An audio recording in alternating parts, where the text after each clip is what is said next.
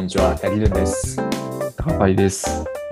ワークインプログレスはテクノロジーを中心にキャリア、ビジネスなどの話題についてカジュアルに話すポッドキャストです。よろしくお願いします。お願いします。はい。はい。第93回ですね。 93回。 93回、 93回でしたっけも93回ですね、今日は。う、おー100回近づいてきましたね。いや、そうなんですよ。はい。週1の収録をしているので、あと約2ヶ月ぐらいですか。そうっすね。確かに。うん。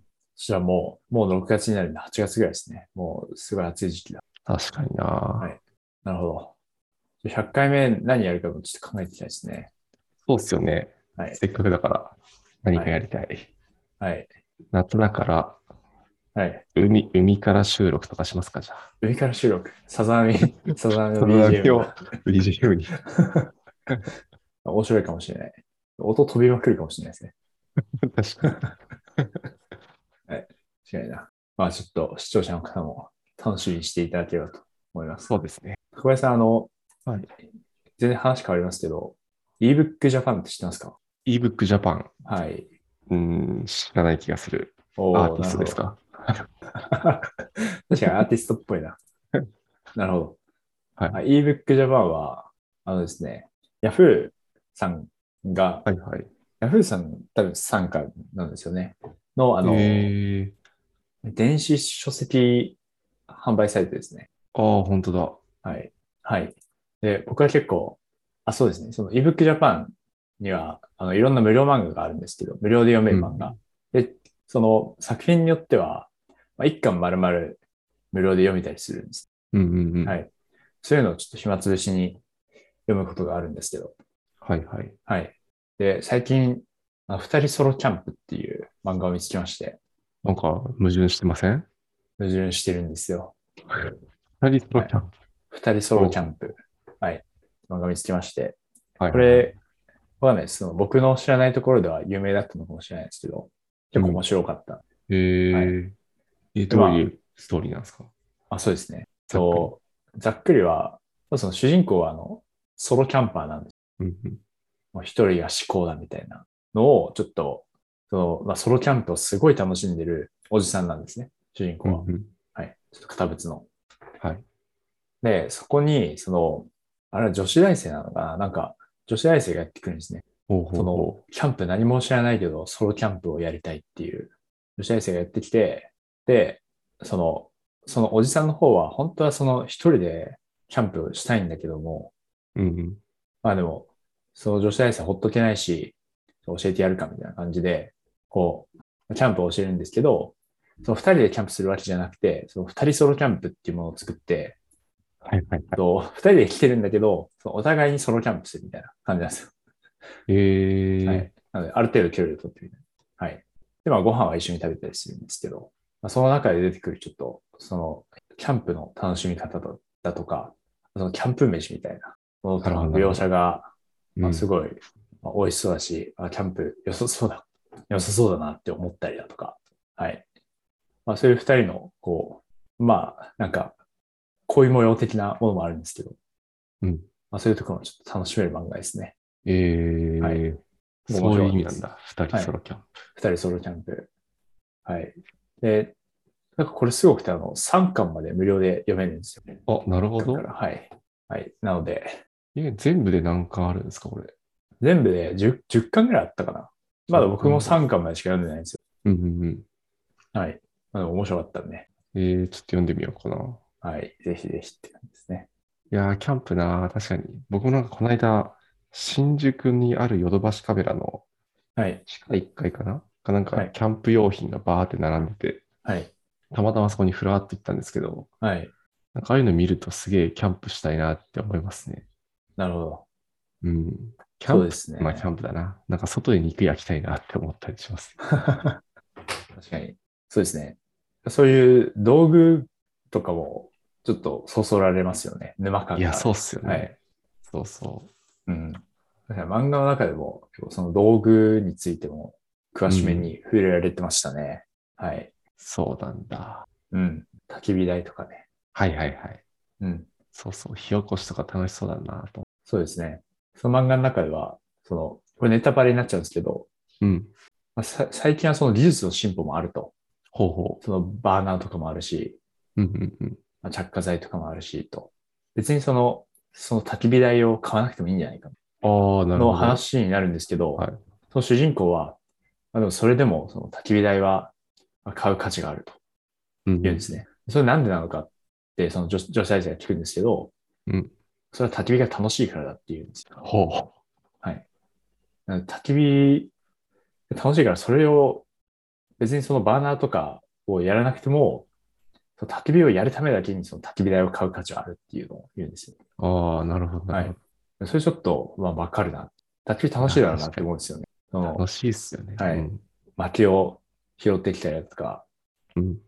あ、その火がつきやすいように、なんていうんだっけ、ちょっと忘れちゃいましたけど、あの、なんかけ削ったりするじゃないですか。なんていうんだか削ったりもするんですかな。なんていうんだっけ、なんなんちゃらフェザー、フェザーツリーだったかな。なんか、あの、ひ火をこう起こしやすくするように、うんうん。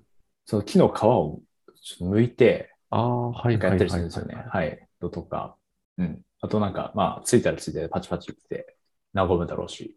うん。いや、そうっすよね。はい。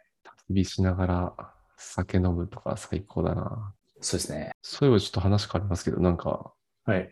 バーベキューコンロ、使い捨てのバーベキューコンロがあること知ってました。あ、知らないです。何ですか、それ。僕最近知ったんですけど、うん、使い捨てのバーベキューのコンロがあるらしい。はい。えー、ど、何でできてるんですか その使い捨てって、はい。ま、周りはちょっといい段ボールみたいな感じえ土台っていーうか。段ボール。はい。はい。で、なんかあの、網は竹竹できてるらしいんですよ、竹。はい。あ、そうか。うん。竹は、確かまあ、や、焼けても大丈夫ですもんね。そうそうそう。クリえフトグリ、クリフトグリルって検索すると多分出てくると思うんですけど、はいーえーでも、ん段ボールで大丈夫なんですかその、なんか大大丈夫っぽいっ すよ。1時間くらい持つのかな、火も。なんか火、火を起こすやつも元から備わってて、はい炭みたいな。はい。あ、これか。うんで、5000円ぐらいでう、ん。こんなんあるんだと思いながら。えー、あ、確かに段ボールだ、これ。うん。 なんだ、これは。すごいですね。すごいっすよね。こんなんなんだと思いながら。そのままバーベキューした後にはい。捨てれるから、うん。準備は、準備と片付けはめちゃくちゃ楽そそうですね。う。うん。だけどなんか、ちょっとちっちゃいから、はい。一人とか二人用なんだろうなと思いうんうん。うん。いやー、キャンプなー行きたいなそうですね。ーうん。ああったかくなってくるし。なんか高井さんは気になったトピックありましたか、いや、なんか先週、あの、週休2日、誰が決めた年話したじゃないですか。あ、しましたね。はい。で、なんか、そういうなんか、なんだろうな、昔からある常識みたいなはやいつ。で最近気になったニュースが、はい。なんか体育座りって僕たち結構やってたと思うんですよね。やりました。はあの、小学校の時とか。はい体育の授業の他にもなんか、なんだろうな、校長先生の話聞く時とか、い。はい。体育館に集まって体育座りするみたいなことを僕やってたんですけど、はい。なんか今はあれを見直す動きがあるらしいですよ。へえマジか。うん。そもそもまあ体に良くない姿勢らしいんですよ、体育座りって。あ、そうなんですか。らしいですよ。まあ猫背になるし、はい。あとなんかな内臓に負担がかかるっぽいことを言ってる人もいたんですけど、えー、はい。だからもう体育座りはやめて、うん。もう各々好きな座り方で座ったらみたいな話が出てるらしいですね。えー、そうなんですね。うん。でもまあ、それはその通りやなと思いながら、はい。今はもっとなんで体育座りだったんだろうなっていうのは、はいはいはい。ちょっと思ったり。そうですね。うん。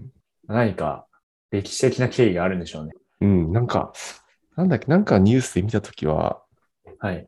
何かで、その体育座りってものが紹介されて、はい。で、その紹介された時の文章が、なんか、これは礼儀正しい座り方だみたいな、戦後ぐらいかな戦後ぐらいになんかそういう写真付きでうんど。っかで公開されて、それきっかけでなんか体育座りをやり出したみたいなことを言ってた気がなるほど。しますね。なるほど、なるほど。うん。なるほど。そう。だから、体育座りがなくなる日が来るかもし体育座りじゃなくなったら何で座るんですかね。みんでなもアなんグかラあアグラとか、はい。まあ、あと、女性は、なんだろう、あの、なんていうんですか、す何座りっていうんだろうね。なんかちょっと正座を崩した形。はいはい。正座からちょっと足を右か左にこう出してああ、はい。座る形。なるほど。横座りっていうのかななんだなんていうかわかんないですけど。はい。あとはなんだろちょうっとわかんな、ない足伸ばして座ったりとか。ああ、なるほど。まあ確かに足伸ばして座るの、まあなんか、ありそうですね。うん。あとはなんだろうな、片膝立ちとか、はい。片膝立てて座るとか、はい。やるのかな。なるほどです。あの、聞いてて思ったんですけど、なんかそもそも長い話をするなっていう話かもしれ ないです。そうですよね。短めにしてほしいですよね。校長先生も。そうですね。今も長いのかな、話は。まあ長いんだろうな。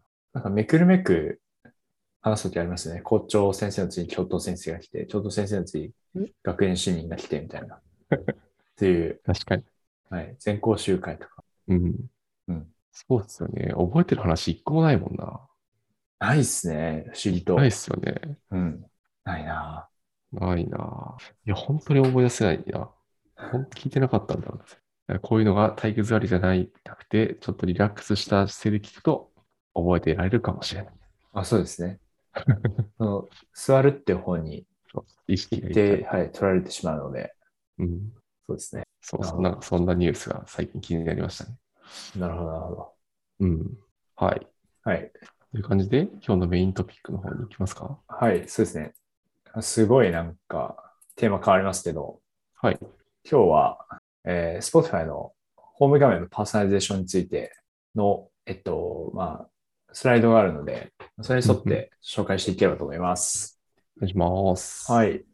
そうですね。で、そうですね。まあ、Spotify のホーム画面パーソナリゼーションっていうと、こう、おーってなるとも、なるかもしれないですけど う、んあの、それぞれのロジックの詳細とかは、あんまりこの資料の中でも触れられてなくて、なんかそこら辺は、どちらかというと、その、参照してある論文とかうん。に、まあ、詳しく触れられてるみたいなので、今日は本当にサクッとっていう感じですね。うんうん。はい。でも、個人的には、そのエッセンスだけでも参考になるところはいろいろあったなっていう感じですね。はい。で、これはですね、そのレクシスの、あレまあ、レクシスっていうカンファレンスの2019年に、えっと、まあ、取り上げられたものなんですけど、まあ、論文ではなくて、インダストリアルトラックっていうもので、えっと、まあ、プレゼンテーションだけあったものですね。はい。はい。で、まあいきなり余談なんですけど、僕は最初そのインダストリアルトラックっていうものを、まあで発表されたっていうことを知らなくて、はいはい。最初にスライド見つけて、あ、これはその論文を発表してるんだなって思って、その論文を買いに行ったんですよ。うんうん。その ACM で普通に売ってるんですね。おう。はい。でそれで買ったら、アブストしかなかったっていう経験をしました。おう。それははい。辛い。そうですね。なのでこのインダストリアルトラックはどうやらアブストしかないみたいです。そうなんだ。全然知らなかった。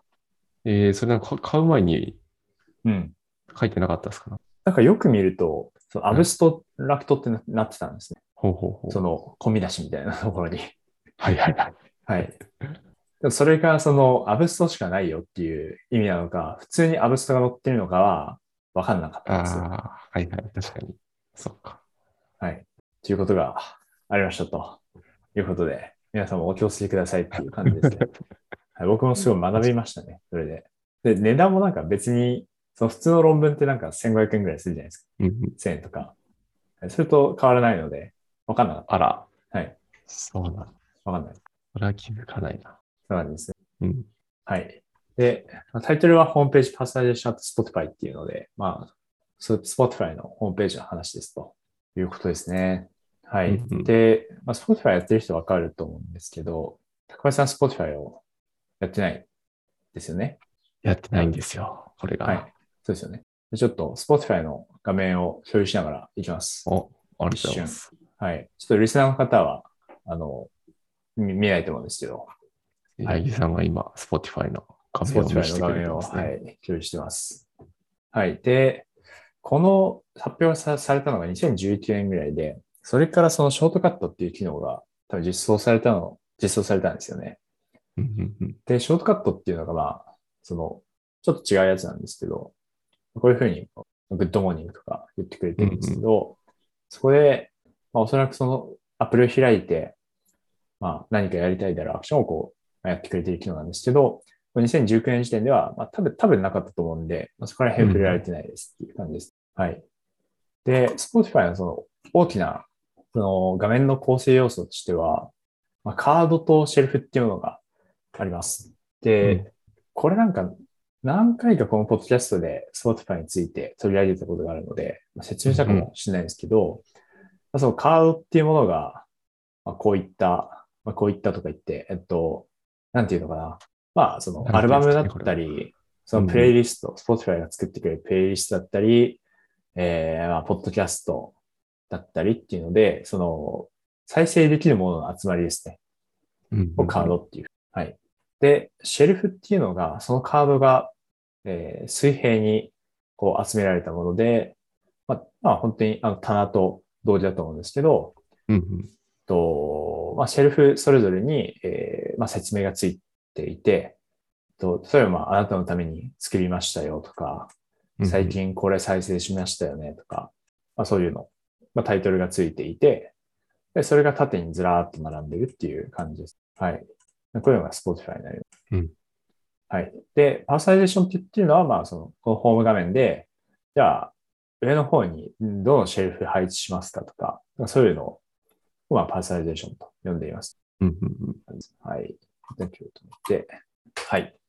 そんな感じですね。で、どういうモデルでやってるかと言いますと、はい。あの、この先週のカグルの話うんうんでもあったと思うんですけど、2ステージズモデルになっているようですと。うんうんはい。で、2ステージズモデルなので、あの、まあ、最初にキャンディデートジェネレーションをしますと。うんはい。で、ここでちょっと面白いのは、その、プログラマティックに生成されたシェルフだけではなくて、エディターの方、エディターっていう人がいるみたいなんですけど、ほうほうほエディターの人が、あの、作ったシェルフっていうのも候補として持っていますよっていうことですね。はい。う。えー。確かにまあ見てみると、その、こう、まあ、生成されたような made for, made for you とかもあるんですけど、例えばその、例えばですね、なんかアニメの歌みたいなのあるんですよ。はいはいはい。はい。アニメの歌とか、あとは、えー、これですね、Japanese Playlist for a Gathering ってあるんですけど、うんうんうん。はい。なので、まあ日本の、日本の人に向けたプレイリストとか、なんかそういう、あんまり機械が作ったっぽくないプレイリストが確かにあるなっていう感じなんですね。ああ、なるほどなるほど。はい。なので、まあ、そういうプレイリスト、プレイリストとかシェルフを作る人もまあいるっていう感じですうね。ん。はい。で、まあ、これらがそのどどういう、例えば、そのエディターの人が作ったシェルフは、絶対何個以上持ってくるとか、そういうのはあんま書いてないんですけど、うんうん。そういうのをまず出すようになってますと。はい。で、まあ、キャンディーズジェネレーションのところが、まあ、その、その人に応じて、えーまあ、その人が好きそうなシェルフをまあ取ってくるっていうステップですと。うんうん。でうんあとは、まあ取ってきた後にそれらをリランキングするのが、まあ、2ステージ目なんですけど、うんと、まあ、なので、えー、まあ、ガバッと取ってきたものを、まあ、その人のし傾向に合わせて、まあ、上からこう、置いていくっていうやつですね。で、リランキングなんですけど、まあ、ここは、あの、ランク学習が使われてるみたいです。うんうんうん。はい。で、あとは、そのリアルタイム推論になっていて、で、ホームを読み込むたびに、あの、もう一回、ホーム画面を生成するっていう仕様になってるみたいです。はいはいはい。はい。まあ、なので、えーなんかうんうん。あ、そうですね。なので、えっと、まあ、さっきまで、えーさっきまで、それは、米津玄師聞い、聞いてたけど、なんか今は、全くそのパーソナリゼーションが更新されてなくて、昔、前聞いてたアーティアーティストが出てるみたいな状態にはちょっとなりづらいですね。うんうん。米津玄師聞いて戻ってきたら、ちゃんと米津玄師が、あの、上の方にいるみたいな。うんまあうイんうメんージあ、すいません。何か言い返したのありました。ああ、なんかこの絵を見ると、はいリ。ランキングのところは、なんだろう、そのシェルフ、はい。シェルフの並び替えをしてるみたいな感じなんですかね。それともシェルフの中の各コンテンツもやってるのかないや、それがですね、あんまりわかんないですよね。で、僕はちょっとシェルフなんじゃないかっていうのをうんうんうん。を思っていますね。はい。うんうんうん。確かに、そうですねこの絵を見るとなんかシェルフっぽいですよね。シェルフう、ん。各棚をどうランキングするかみたいな。そうですね。うんうんなので、その各シェルフをどう構成するのかみたいなものは、多分また別に、うんうん。まあ、文献あるならあるんじゃないかって思ってて、そこら辺もやっぱ気になるところですよね。確かに。はい。はい、ありがとそうれござがいます。モデルの概要ですね。うんうんはい。はい。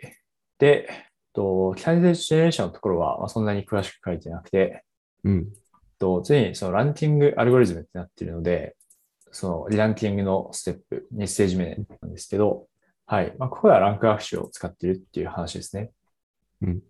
はい。なので、まあ、そのランキングを考慮したような、えー、まあ、損失関数を用いてます。うんうんで具具体では書いてなかったけど。何の関数使ってるよとか。うんうん。はい。はい。ただまあ、ここからちょっと、その、バイアスの話になってきて、バイアスっていうかまあ、フィードバックループの話になってきて、とフィードバックループに対処しましょうっていうのをえー言っていますね。はい。で、まあフィードバックループ、まあ、なんだっていうと、えっと、まあ、その、まあ、上の方に出てきたものの方が、まあ、インタラクションされやすいっていうのがあると思うんですけど、まあ、そうすると、その、まあ、レコメンドしたものが、よりその、まあクリックされやすくなってしまうっていうものですね。で、うんなので、まあ、レコメンドで、例えば米津玄師上の方に置くと、米津玄師クリックされやすくなって、で、で、まあ実際そのユーザーも米津玄師をクリックしますと。で、そうするとまた上の方に米津玄師が出てきて、もう米津玄師しかあのクリックされないし、アルゴリズムとしても、まあ、米津玄師だらけになってしまうっていううんうん こ。とですね。はい。なので、まあ、この当時、まあ、今もだと思うんですけど、まあ、そういうフィードバックループには、まあ負の側面がありますよっていうのが言われていて、うんで、まあ、そうですね。今のその全部米津電子になっちゃうみたいな。まあ、米津電子別に悪くないんですよね。そ の、普確通に、あの、いい、かに。はい、いい曲なんですけど、はい。ちょっと、例えとしてありますって感じですね。はい。なので、まあ、全部米津電子だらけになってしまうと、その、ユーザーから見た時のダイバーシティがないよねっていう話になりますと。はい。まあ、それ以外にもいろいろとまあ悪いところっていうのはあって、とまあ例えばそのロングテールに対処できません。うんうんはい。だからその人気のアーティストだけがこう、まあ、見られるようになってしまうと、えっと、その、まあ、新しく出てきた人とかのそのデータがちゃんと集まらないとかもあるうんうん。はい。はい。まあ、なので、えっと、まあ、フィードバックループに対処したいですよっていうのを言っていて、で、まあそうすると、その、ランダム、ランダム性を取り入れることが、まあ、有効であるっていうのをえー言っていますと。はい。で、ランダム性っていうと、その、エクスプロレーションで、ちょっとバンディットっぽい、あの、考え方なんですけどうん、えーたまに探索する。その、レコメンドしたものではなくて、まあ、ランダムに、こう、えーコンテンツを出して、で、そのデータを集めに行くっていうのですね。とか、あと、まあ、そのコンテンツプールエクスパンションってなってるんですけど、まあ、継続的にコンテンツを集めるっていうことで、うんうんあ、いや、でも、うん、ちょっと、継続的にコンテンツ集めるっていうことなのか、えっと、ユーザーにとってのコンテンツをえ拡張するのかっていうの、ちょっとなんか今わかんねえなって思ってはいはいはい。はい。まあでも、とりあえずその、エクスプロレーションみたいに、こう、ランダムにこうデータを取りに行くタイミングを、まあ、設けるっていうのが、まあ、一つあります。うんうんうん。。はいい。はい。で、まあ、バンディットの話になってくるんですけど、とはい。で、まあ、バンディットだと、その、もまあ、最も単純であろう、エプシロングリーディっていう、えーアルゴリズムがありますけど、その、ある決めた確率があって、で、まあ、ある一定確率でランダムなものを出しますっていうものですね。はい。はい。がありますけど、なので、えっとまあ、ランダムなものを出しますってなると、えーまあ、まあ、その、好きなものだけではなくて、えーまあ、興味が、まあ、興味のデータがないものも、えーまあ、データを集めに行きますっていうのと、うんまずそれぞれの腕、それぞれの選択肢が選ばれる確率がわかるので、えーなので、えっと、まあ、その確率を使って、ちょっと、えーまあ、重み付けをして、で、えーまあ、その、機械学習の時に発生するバイアスとかをある程度提言できますっていうのがありますと。うんうん。いう話ですね。はい。なので、実際 Spotify の中でも、その、エクスプロレーションを取り入れていて、で、確率を重み付けをして、あの、まあ、ランク学習は行うんですけど、その時にその、まあ、重みをつけたようなもので、ちょっと学習をしているみたいですね。うんうんうん。い。はい。でもこの辺が、あの、他の論文で詳しく取り上げられているみたいです。はい。はい。うんこんな感じですね。はい。で、ここからが、とサインティチェックスっていうところになってくるんですけど、とまあなので、そのモデルの挙動が、モデルの挙動を、まあ、チェックしましょうっていう話ですね。うんうにんなってくるんですけれども、とそうですね。で、まあ、3つ取り上げられてるんですね。で、ちょっと1個目が、サインティックエクスポポリシーデバイアシングってなってるんですけど、これがなんかあんまり、ちょっと僕の中でピンピンとこなかったので、うんと、まあ、内容的には、その、まあ、デバイスうまくいってるのかをまあ確認するっていうものなんですけど、と、で、まあ、ステップで言うと、その一番上に、とポジションバイアスが、まあ、その上の方が、まあ、タップされやすいっていうのがあると思うんで、うんえー一番上に来た時のデータだけをままず使いますと。で、それのみ学習に用いて、で、と次にその、シェルフの名前のみをこう変数として選定モデルを作りますと。なので実質その、まあ、カテゴリーしかない、そのぜ全部01な、01な値しかないもので、うんで、それで CTR を予測するっていう風になるので、多分その一番上の時のそのタップ率がそのままその予測値になるっていう感じだと思うんですよね。うんうんはい。で、その予測値が得られた上で、そのエクスプロレーションの時の値と予測値の値をえー比較するっていうのを言ってるんですけど、で、ちょっと、これがなんでその確認になるのかっていうのがあんまりわかんなかったっていう感じですね。はいはいはい。はい。 なるほど。僕も今聞いた感じだとよくわからん。はい。そうなんですよね。ちょっと自分もあんまりわからなかったっていうのがあって、その、追加でこれ読んでねみたいなものもなかったんで、うん。うんはい。ちょっとまあ、完全には理解できなかったですね。はい。あ、でもなんか、ここの予測値と、そのエクスプロレーションの時の GTR が、ある程度相関していると、まあ、デバイスができているっていうことをなんか示すっぽかったですと。うんうんはい。なのでまあ、ちょっと自分があんまり理解できてないので、ちょっと一回通しますね。うんなんか、リスナーの方でこ、ここら辺わかる方いれば、あのーぜひぜひ教えていただければめちゃめちゃありがたいなと思います。はい。じゃあ、えっと、2個目に行きますね。はい。で、今度がそのプレブプログラムスペシフィックモデルビヘイビアのチェックですと。で、まあプログラムスペシフィックって何なんだっていうことなんですけど、とそのこうなってほしいみたいなニーズがある程度あるということを言っていて、うんで、と NDCG とかそのランキング指標はあるんですけど、それだとそうニーズを満たしているのかみたいなものまで把握することができませんよと。うんで、例えばそのビジネス的にこのコンテンツはこれ以上出してほしいみたいなのもあると思うんですね。はいはいはい。はい。まあ、例えば、まあ、Spotify はスポンサーとかないですけど、Amazon だったら、あのスポンサーの商品ありますよね。うん。はい。なので、まあ、ああいう商品、あの、ビジネス的に重要だと思うんで、それがちゃんと出てることを確認しますとか、うんと、その、最初の方によって、そのエディターのコンテンツがありますね。エディターの人が作ったコンテンツが、まあ、ちゃんと出てるのかとか、うん。うんあとは、あとユーザーに、ユーザーからの期待っていうのもあって、ユーザー特にその気に入ってるシェルフがある場合がありますと。うんはい。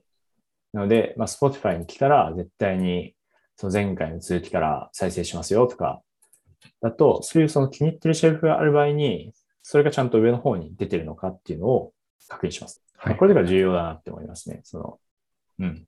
すそのオフライン指標とかで改善してても、全然その個別のユーザーにとっては悪体験だったりもするので、うんうんうん。確かに。はい。はい。なので、まあ、そうですね。既存のユーザーの体験をまあ損なわないようになっているのかっていうのを確認します。そうですね。うんはい。というのがあります。はい。で、最後が、あまあ、最後、最後。そうですね。で、最後が、えーデイリーアワリパターンのサニティチェックってなってるんですけど、うんうん。と、周期的な消費傾向があるものがありますと。で、で、まあ、Spotify だと、どうなのかな。まあ、一つ例としてあるのは、そのピアノのプレイリストがあるんですけど、はい。それがその夜に多く再生されるらしいんですね。っていう傾向があるみたいですう。んうんうん。はい。なんとなくわかるみたいな。まあ確かに、はい。ちょっとリラックスして眠りに行きたいみたいそうですねな。感じなのかな。うん。はい。あとは、多分ホワイトノイズとかもそうだと思うんですけど、夜にうんうんうんうん。再生されたりすると思うんですけど、まあ、そういうのが、ちゃんとその夜に、えーん多く出るようになっているのかというものです。で、まあ、そのモモデル、そのリランキングをする上で、そのそのコンテクストを、まあ、変数に入れているんですよね。時間帯とか曜日とかを入れているので、まあ、こういったその傾向にも対処できるはず。なんですけど、うん実際にそうなっているのかっていうのをまあちゃんと確認します。ことですね。なるほど。という感じでした。はい。なので、えっとモデルの話はまあ、ちょっと浅くって感じなんですけど、うんうん。サイティチェックとかも参考になるかなっていう感じですね。確かに確かに。はい。はい。では、感想としては、そうですね、ちょっと途中も言ったんですけど、まあ、シェルフの構成方法もちょっと気になるなっていうのと、そうですね、あとまあ、あのー割とそのビジネスが見える内容だったので、まあ短めなんですけど、とそのエディターの人が作ったコンテンツもそのキャンディデートに入れますよとか、うん。はい。とか、あと、その、モデルがちゃんとその、ビジネス的な期待を満たしているのか確認しますよとか、なんかそういうのも参考になるなっていう感じですね。うんうんうん。はい。確かに。この人がシェルフを作ってるってのは初めて知ったな。あ、僕も初めて知りました。うん。やっぱり温かみのある棚を作作るのも大事なんですね。そうですね。そう思いますね。うんうん。他の、あちょっとドメイン変わっちゃいますけど、ゾゾさんとかもうん結構そのエディターの人が作ってるなっていうのはありますよね。うん。あ、そうなんだ。はい。と、ゾゾを開くとチェックしたアイテムとか、はいはい。人気ショップのおすすめアイテムとか、まあ、これ、ちうんうんょっとあの、プログラマティックだと思うんですけど、うん。涼しげなリレンシャツ、今季注目のベイカーパンツとか、まあ、これはちょっとエディターの人が作ってそうな気がしますあねー。確かに。作ってそはい。これ、プログラムが生成してたら驚くんですけど、う。 びっくりする。はい。タイトルからしてなんか作ってそうだな。はい時期合わせて。はいはいはい。そうですね。なので、まあ、そういうのもあると変化が出て楽しいなと思いますうんうんうん。